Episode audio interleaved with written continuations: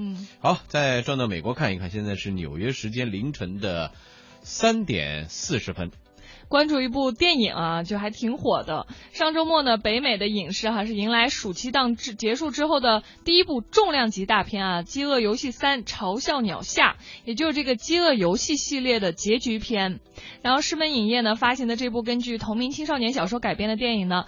第一个周末的表现呢，却是大失所望。周末三天呢，只收获了一点零一亿美元的这样的一个票房，然后创下全系列的最差的一个开局，没能达到这个片方的预期水平。再用一个房地产的术语来概括这个影片，烂尾。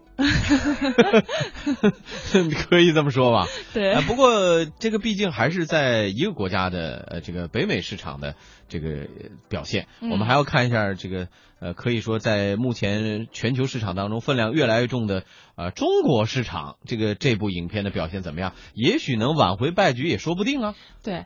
然后说到的这个开化成绩啊，这这部影片开化成绩，其实在今年上映的影片中呢，只列第五位。嗯。像什么《侏罗之侏罗》。《计世界》还有《复仇者联盟二》，然后包括《速度与激情七》《小黄人大眼萌》等等，都排在他的前面。嗯，这几部影片应该说在呃国内的市场当中反响也是非常好的，对吧？嗯。好吧，那所以看起来这个系列片啊也是有问题。